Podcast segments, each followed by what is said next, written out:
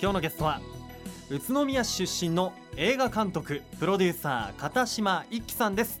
よろしくお願いいたします、はい、よろしくお願いいたします。こんにちは。今日は東京からはいお、越しいただいて電車で。はい、ありがとうございます、いやー早速になるんですが片島さんは、えー宇都宮のご出身ということなんですがどのあたりなんでしょうか、えっ、と駅の方ですね。あうん。駅の方、うん。町で言うと？と昔宿郷町と言ったんですけども、はい。今は南大通りあっていうとこもう本当にじゃあ一番近くがあるん。で、まあ、JR 宇都宮駅が本当近いという。そうですね。もう本当超街中。まあ住宅街ですねえ都でいらっしゃいますね。いつ頃まであれですか監督は？18歳、えー高校卒業するまでいました。18歳までいて、まあ近いんでちょこちょこ帰ってきたりはそうですよね、うん。帰ってきやすい場所ではありますがじゃあ実家はまだね宇都宮のはい。その宿郷、えー南大通りにね、はい。あるということなんですけれどもえー小学校とかって小学校はどこ行ったんですか？そこからだと南大通り周辺だと柳うん柳瀬。小学校というのが一番近いんですけども、うんはい。僕はあの宇都宮大学附属小学校っていうところで、はい。うん。中学幼稚園小学校中学校とバスで帰ってましたね。はい、うんあじゃあもうもうあの僕も同じ小学校中学校出身です。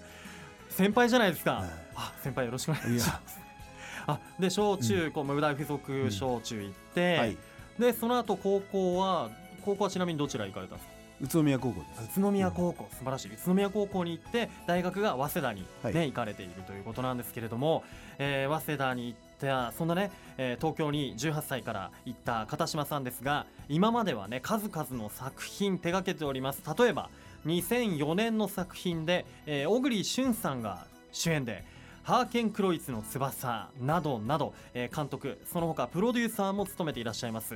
あの映画に携わるようになってどれくらいなんでしょうか？映画はですね、あのー本格的に劇映画、はい。プロの映画の世界に入ったのは、うんあー90年なんで、はい。えーまあ、27年っていうことなんです。が27年。まあ、その前の自主映画とか、ええ。いろいろやってるのを入れると37年とかそういうようなことになりますかね。大ベテランというか大御所の域だなというふうに感じますね。1990年からまあ本格的に入っていったということで。で大学ではもしかしてあれですか？こう映画監督を志すきっかけっていうのはやっぱ大学時代にあるんでしょうかね？そうですね。あのシネマ研究会という映画のサークルにおりまして、ええ。そこで、まあ、いろんなあ先輩から、うん。いろんなえ映画映画を見る幅がガッと広がったんで、あまあ、そこで8ミリ映画とか作り始めて。なるほど、じゃあもうそれがまあ延長線上といううんかそうですね、はい、うん。もうそれがあったからこそ今もこう続けているというかその時の情熱をまだ持ち続けていると。持ち続けてるというかね もうよよ普通普通の人は4年間、はい。うん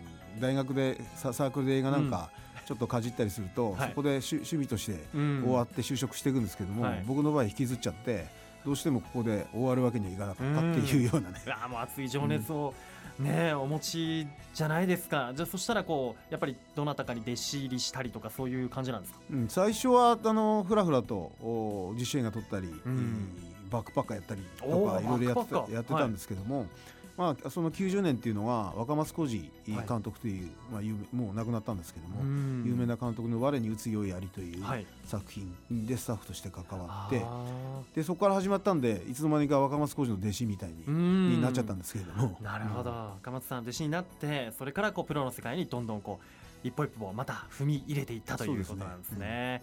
そんな、えーもう37年ですか映画に、えー携わっている片島さん監督を務める新作映画「犬婿入り」犬婿入りは、えーどんな作品になってるんでしょうか？まあ一言で言うと不思議なファンタジー。はい。っていうことなんですが、まあ、そういうことであの見見に行かれるとえ？ってなっちゃう。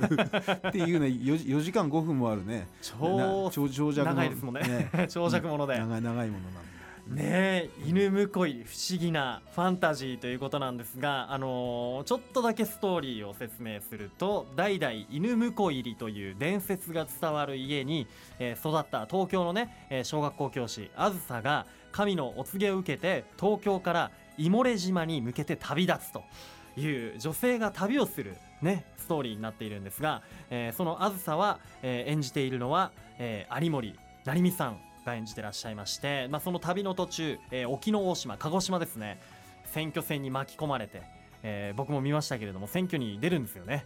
出たりとか、えーちょっとネタバレになっちゃうけどね。あとは無人島で犬男と出会ったあずさがえーその旅を続けていくわけですよ。犬男と出会ったりあとはついにこうたどり着いたイモレ島が長く70年間も戦争を続けている島なんですね。そこにたどり着いてさああずさは何を見つけるのか宝探し何を見つけるのかっていうとこまでしか言えないかな 監督。いやいやいやもうこの映画 もうネタバレも何も関係ないんで、えもうし知ってた方がうん逆に分かりやすいんじゃないかなっていう。そうかな、うん。本当不思議でファンタジーである意味カオスティックな、えーこの中ではあの衣類あの衣類婚姻譚って言ってねあの人間以外の存在と人間が結婚する説話っていうのがこう元になってたりして、まあ、オリジナルストーリーなんですよね。ええ。はい。その伝承民話犬婿入りという伝承民話っていろいろいろんな地域に広がってるんですけども、うんうん。それそれからインスパイアされてこういう物語をオリジナルで作ったっていう、オリジナルなんですよ。う。ん。4時間の大作ですよ、あのーだからこういう話例えばで言うと鶴の恩返しとか浦島太郎とかそういうのもこう衣類婚姻と、まあ、人間と人間以外の方がこう結婚したりとか恋に落ちるみたいな話ですもんね。そうですね。なそれの、まあ、こうオリジナルストーリー監督バージョンというか。はい。すごい面白いです。ファンタジーです。僕も見させていただきましたが本当ねハラハラさせられたり思わずこうププって笑ってしまうようなこともあったり本当このアイディアっていうのがさすがですよね監督ね。はい。うんまあなんかいろいろシナリオライターとうん1年間かけて、えー脚本を作ったんですけれども、はいその間にもややりたいこと全部詰めちゃえみたいうなん。感じでやったら4時間。4時間になった、4時間が最小最小限のお尺だったっていうような、なるほど。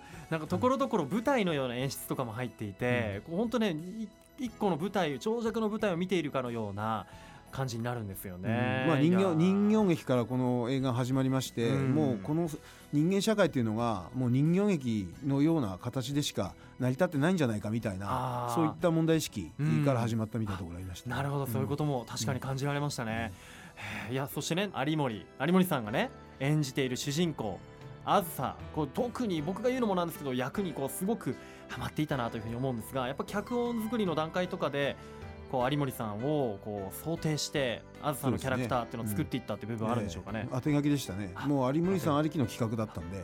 なるほど、うん。えー有森さんありき。そしてね、まあ、石橋蓮司さんも出てらっしゃいますけど演技もとっても本当迫力がありましたね。石橋蓮司さんにえ江本明さんに、はい緑真子さんに、え。頭脳警察のパンタさんに勝手にしやがれの武藤翔平え本当豪華な。なんかみあのこ濃い連中がいっぱい出ているっていう。そうでした、うん。本当にすごい演技の演技力もすごいなというふうに思いましたね。さあ犬の婿入り犬のじゃないです。犬婿入りは、えー宇都宮光座で、えーなんと8月19日土曜日から上映予定です。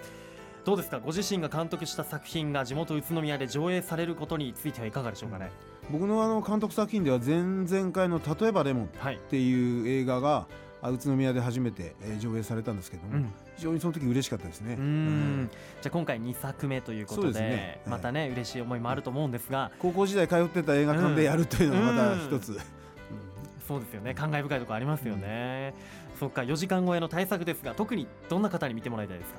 えっとそのあずさというのはさっき言ったような濃いキャラクターの中をこうも揉まれながら、はい。人間の欲望に揉まれながらこう生きていくという、いうことでどどうやって、えーそれを乗り越えていくかっていうのがうん。一つの見どころでもあるんで、えー人生に悩んでる人とかね、うん。行き詰まっちゃった人とかね、はい。そういうう方たちに見てもらいたいですね。いやー、うん。何か勇気の、をうん。これを見てね、うん。与えることができたら大変嬉しいっていう。本当そのあずさのこうポジティブなマインドの部分旅をしながらいろんなことを直面するんだけどポジティブに進んでいくところとか本当勇気もらえるし特に女性に響く可能性もありますね、うん。女性の旅ですから。うんいいかもしれない。いやーどうですか？お気に入りのシーンとかちょっと軽く聞きたいんですけどお気にお気に入りのシーンはですね、まあ、これはあの衣類婚姻譚ということで、はい。えーあずあずさと犬男が、あーまあ、結婚する、うん。うん。もうだ4章構成で第3章はその無人島でその犬男と出会っちゃって、うん。えーもうやりまくると、うん。もうこの辺は、はい。みまあ濡れ場もね多いわけですよ。はい。ありますから、うん。まあその辺は非常にいい。またアーティスティックな濡れ場でしたね。確かに。そういうとことかも。はいちょっとやっぱ監督の世界観が出てると思うんで、うん。あのぜひ見ていただきたい。犬婿入り。8月19日土曜日宇都宮光座で公開予定です、えー全国の映画館でも順次公開されています、えー R15 指定となっております。ぜひ劇場でご覧ください。片島さんにはねまだまだお話伺っていきたいと思いますよ。では一旦ブレイクしましょ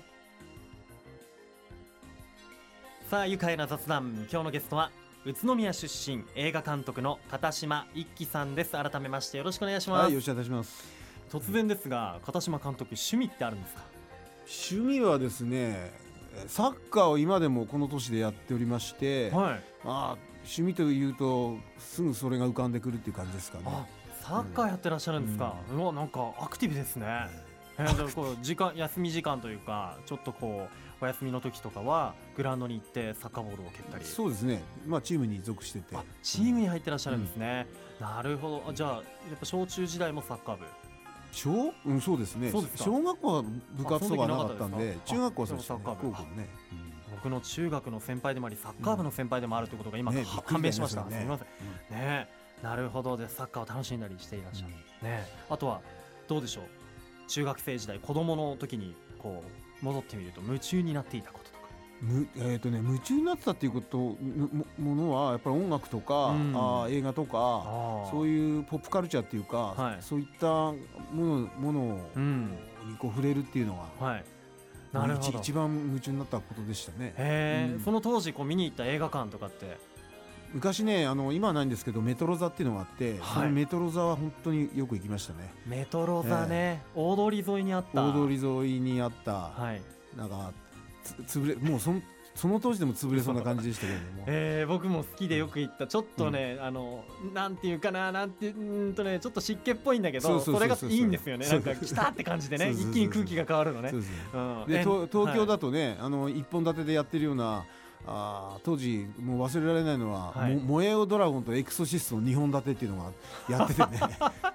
ジャンルもすジャンごいな。ルバラバラっていうか、えー、エクソシストと燃えよドラゴン一緒にやってる、すごいですね。二本立てでした。二本立てで、えー見ることができた。あとどうですか？光座も行きましたか？やっぱり、うん光座も行きましたね、はあ。なるほどね。で今回ね光座も変わっていないですね全然ね。変わってないですね。もうあの地下の映画館もずーっとできたばまんまで変わってないっていうふうにね館長おっしゃってました。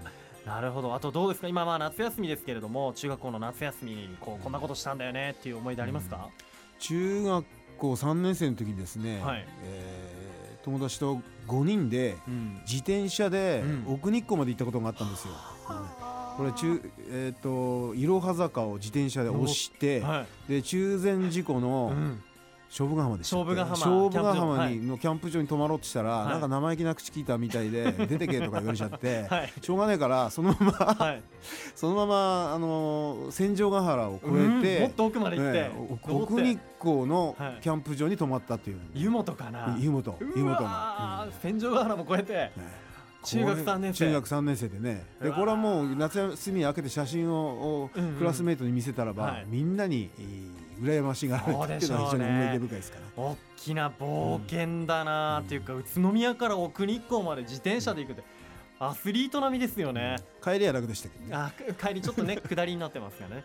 まあいろは坂の下りもね危ないけどね。あれ危ない。うんうん。でもすごいそういう風な少年時代を過ごしていらっしゃいました、えー、片島さんですが今映画作りで一番楽しいなと思うところってどんなところでしょうか？うん、あのこの犬婿入りは特にそうだったんですけども、はい。もう現場はみんなのこのね、えークリエイティビティみたいなものがぶつかって、うん。なかなかあの荒れる時があるんですけども、はい。この映画は本当に荒れまして、うん。うんでもうこいつとは一緒にもう一生を仕事しないとかいうようなはい。感じに何人かなったりしたんですけれども、うん。こうやって終わってしまって映画ができて公開されるとみんながなんかそのそれが思い出になったかのようにね非常にこう逆に団結するみたいなことがありましてそういうことがあると非常にた楽しいな楽しいなというかなるほど。なんかうん。聞いてると、なんていうんですかね家族みたいっていうか、えーちょっとやってる最中とかは